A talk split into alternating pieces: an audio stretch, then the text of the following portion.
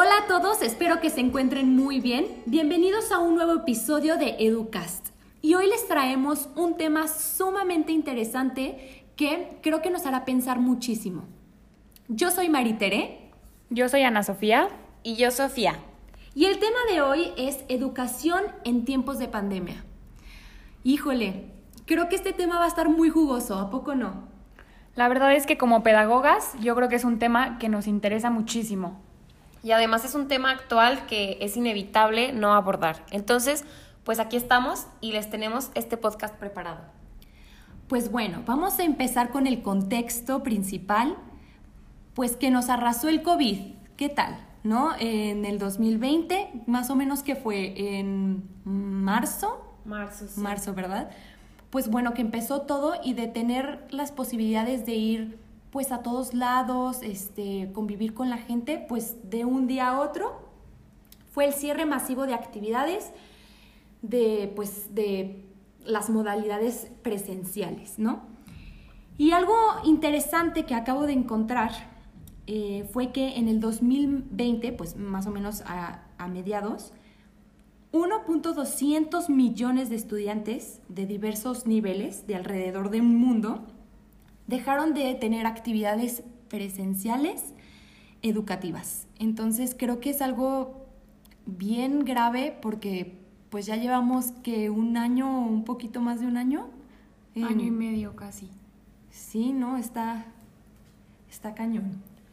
Y pues bueno, entonces, como decía Maritere, es muchísima gente a la que ha impactado el COVID, si no es que pues a todo el mundo prácticamente. Y bueno, pues en cuanto a la educación, en América Latina, pues casi en, su totalidad se, ha tomado, se han tomado medidas de suspensión de clases presenciales definitivas y pues esto ha originado que las clases continúen eh, de tres maneras distintas. La primera es la modalidad a distancia con diversos formatos y plataformas, que pues son clases en línea donde eh, los estudiantes se conectan a tomar sus clases o por medio de actividades que suben a plataformas. La segunda es el apoyo y la movilización del personal, que pues incluye este, pues, la atención a, los alumnos de una manera distinta. Y la tercera son las comunidades educativas, que pues estas comunidades educativas se han dado sobre todo en zonas en las que pues no hay un maestro para cada una de, de los salones de clases o que hay más dificultades para pues para dar las clases, entonces ha surgido este tema. Bueno, para darles un panorama general en nuestro país, me parece muy importante mencionar las encuestas realizadas por el INEGI para los ciclos 2019-2020 y el ciclo 2020-2021. Voy a empezar con un punto muy particular, pero que me parece importante abordar. Esta encuesta arrojó que los aparatos usados para clases a distancia el 65.7% de la población en edad escolar utilizó un teléfono inteligente. En mi opinión, nos podemos poner a pensar en preescolar, primaria, y no me parece, si no me parece adecuado para niveles de educación superior, mucho menos para de educación básica, que los niños su medio de comunicación con maestros o de subir tareas sea un teléfono inteligente. No sé qué opinan ustedes. Claro, en un teléfono ves todo chiquitito, imagínense, el, profesor proyecta una presentación, bueno, presenta una presentación, valga la redundancia. Eh, claro que no puedes ver eh, de manera clara cada uno de los contenidos, no, es una barbaridad. Y solamente el 18% tuvo acceso a una computadora portátil, que sabemos que es la mejor manera de, tomar las clases en línea. Y bueno, de 33.6 millones que empezaron su ciclo 2019-2020 sin pensar en lo que se venía, 738 mil no concluyeron sus estudios. Y además de lo impactante que es escuchar esta cifra, me parece todavía más los motivos que reportan en esta encuesta. El casi 9% o 65 mil estudiantes dejaron sus estudios por falta de recursos. 49 mil lo hicieron porque tenían, tuvieron que trabajar para apoyar a sus familias y el 60%, casi medio millón de estudiantes, dejó de estudiar por el COVID. Y entre esta gran cifra, algo que me pareció de verdad impresionante, el 30% lo hizo porque perdió el contacto con sus maestros. Imagínense la impotencia de un niño adolescente que quiere seguir estudiando y simplemente no pudo porque ya no se comunicó con sus maestros. Híjole, la verdad es que qué impresión porque aunque, aunque estas cifras parecen muy alejadas a nuestra realidad, la verdad es que yo creo que tenemos personas cercanas hasta de nuestra misma familia que han dejado sus estudios por, pues por la pandemia, por el COVID, porque no han aprendido, porque dicen, no, que voy a estar aprendiendo en una modalidad en línea que no me está dejando nada, este, mejor, este, pues trabajo, hago otras cosas, pues para ayudar a mi familia. La verdad es que me parece algo sumamente eh, impactante, porque, pues bueno, o sea, imagínense, pues la cantidad de gente que dejó de estudiar y que a lo mejor la retoma y a lo mejor y ni la retoma. Eso es algo grave, siento yo, ¿no? Como bien dices, Maritere, el 15% del, de los alumnos del ciclo 2019-2020 reportaron que consideran que las clases a distancia no les funcionan. Entonces, nos damos cuenta de que realmente las acciones que se tomaron pues no fueron las mejores y a veces podemos pensar que fue la respuesta más rápida, que teníamos que ingeniarnos algo para continuar con las clases, pero aquí podemos ver que, no fue lo mejor. Y casi el 18% em, dejó sus estudios por falta de un dispositivo electrónico. Entonces, aquí nos damos cuenta de la gran desigualdad que existe en nuestro país. De poder ir al salón con los recursos que tienes, de hacer un esfuerzo con la familia para comprar el material, pasar a una modalidad en línea y verte imposibilitado de continuar por no tener un celular o una computadora me parece muy grave. Y retomando el punto de, que consideran las clases poco funcionales, las clases a distancia, em, sobre las cifras del ciclo 2020-2021, el 27% reportó esto, lo que significa que además de los que abandonaron sus estudios, los que entraron al nuevo ciclo siguen pensando que no se están tomando las medidas adecuadas. Está impactante porque además, o sea, creo que no solamente en México pensamos que, no está funcionando el sistema educativo eh, en línea, ¿no? Sino que más adelante les comentaremos un poco acerca de cómo otros países están viviendo esto y ¿Qué medidas se están tomando? Y bueno, estas estadísticas que les mencionaron mis compañeras, pues son estadísticas del INEGI que son de lo que ha pasado en México a nivel general. Pero dentro de cada una de estas estadísticas hay eh, pues casos particulares ya dependiendo de cada una de las situaciones y de los sectores de los que se esté hablando. Por ejemplo, en una investigación que se llevó a cabo en este país eh, el año pasado, en 2020 se encontró que los docentes del sector urbano han aumentado sus cargas de trabajo por el tiempo que les consume preparar una clase en línea y llevarla a cabo, debido a que los alumnos necesitan más asesoría o más personalización. Y, por ejemplo, en el entorno rural han aumentado las horas, pero por realizar material didáctico. Entonces, son dos realidades muy, muy distintas que exigen distintas adecuaciones por parte de los docentes. Entonces, pues este es uno de los retos y que se presentan, que se presenta de manera diferente dependiendo de, de quién se esté hablando. Qué bueno que sacas este, este tema, porque fíjate que eh, en otra investigación eh, se realizó pues una encuesta tanto a docentes como a alumnos, pero ahorita nos estamos enfocando más en los alumnos. Pero fueron de educación superior en, de países de Argentina, Chile, Colombia, España, México y Portugal, en donde pudieron ver que, pues que todos estos alumnos de diferentes países piensan lo mismo. Fíjense que han dicho que su carga académica ha aumentado como no tienen una idea y que sus horas de trabajo son más largas y que no hay flexibilidad con los horarios y fechas de entrega.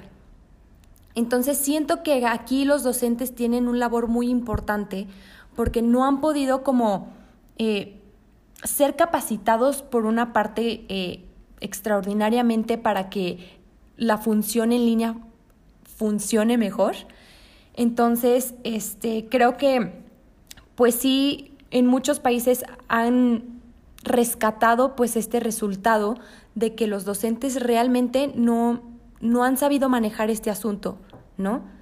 No sé si tú tengas algo relacionado, Sofía, con esto, porque también en España he encontrado que, pues que de igual manera, eh, pues los profesores no están, eh, pues sí, este, capacitados de la mejor manera para brindarles las herramientas necesarias a los alumnos.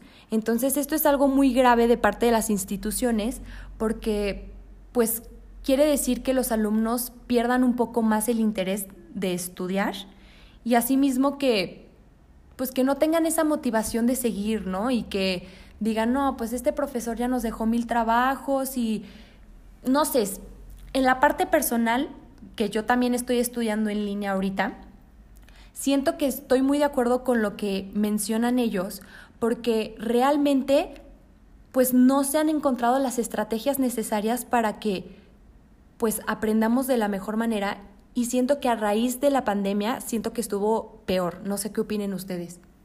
Sí, claro, la verdad es que como mencionas, ha habido muchísimos retos y de todo tipo, tanto en docentes como en estudiantes. Y me imagino que para las personas que dirigen un una escuela, un colegio, también ha sido un reto enorme.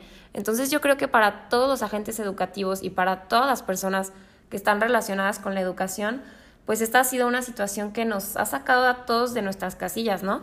En un sentido o en otro y en, en un grado y en otro, ¿no? Este, y bueno, pero también dentro de toda esta situación, pues no todo han sido desventajas, aunque ha habido mucha gente, como ya les mencionaron mis compañeras, pues que sí se ha visto muy afectada.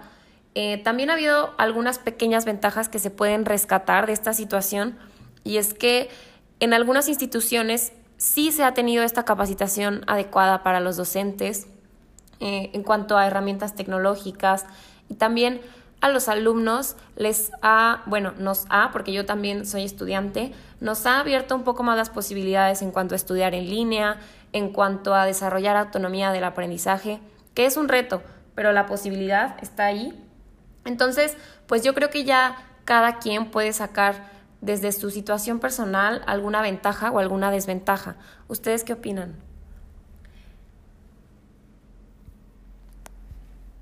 Estoy totalmente de acuerdo. Digo, eh, a todas las cosas les podemos sacar el lado positivo. Y claro que no descartamos que todas las instituciones no están bien capacitadas. Estoy de acuerdo de que muchas se han entrado en el tema y han investigado y han buscado herramientas para que los alumnos aprendan de la mejor manera en esta nueva modalidad. Entonces, eh, algo que sí mm, considero importante recalcar es que eh, en otra investigación he visto que, pues bueno, les voy a decir específicamente qué investigación fue para que, para que estén adentrándose en este tema. En una universidad de aquí de México eh, se les hizo una encuesta a estudiantes de medicina de cómo han llevado pues sus clases y así. Sabemos que eh, en esta área en específico pues necesitan de intervenir, necesitan hacer sus prácticas, pues porque es algo súper importante para, pues, para todos, ¿no? Porque van a ser egresados en un futuro y son los que nos van a atender en, para nuestra salud, ¿no? Entonces, aquí lo que decían ellos, los estudiantes, es que realmente no tienen miedo de cómo podrá ser su futuro siendo médicos, porque no han podido intervenir en cadáveres, no han podido intervenir como en la parte pues práctica de, de, practicar, pues no sé, de coser a alguien, ¿no? O así.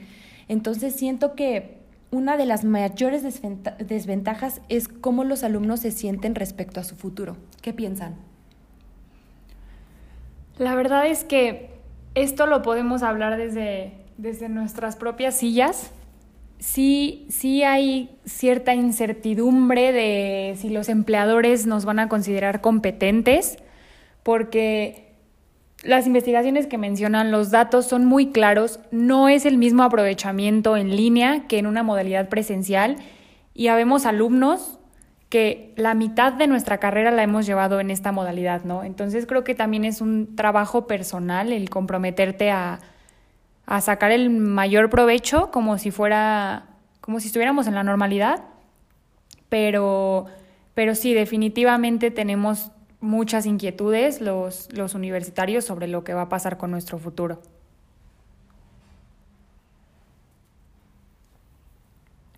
Pues bueno, eh, para, para, finalizar nuestro, nuestro tema y el podcast del día de hoy, que pues la verdad es que está súper interesante y a nosotros nos encantaría pues comentarles más datos eh, acerca de esto.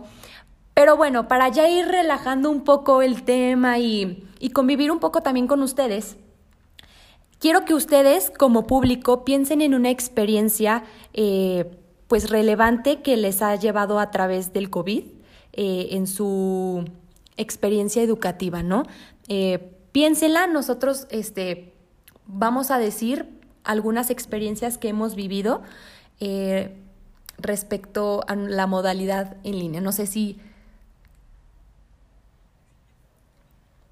Y pues bueno, eh, en el siguiente podcast eh, estaremos escuchando algunas de sus experiencias que nosotras más que encantadas vamos a disfrutar y vamos a comentar un poco, pero sí queremos involucrarnos porque sabemos que pues que no somos los únicos y que podemos seguir apoyándonos y a lo mejor y nos reflejamos en otra experiencia de otra persona, que eso además estaría muy padre pues bueno, les damos muchísimo las gracias por escucharnos el día de hoy. Que tengan una excelente tarde, noche, día, desde cualquier lugar en donde nos, estén escuchando. Eh, les agradecemos mucho y no sé si ustedes quieran comentar algo final. Gracias de verdad por escucharnos en cada episodio y eh, quiero como dijo Maritere, quiero invitarlos a que nos compartan sus experiencias para en el siguiente episodio poder abrir un diálogo más rico. Síganos en nuestras redes sociales, se las dejamos aquí en la descripción del podcast y los vemos en el siguiente episodio.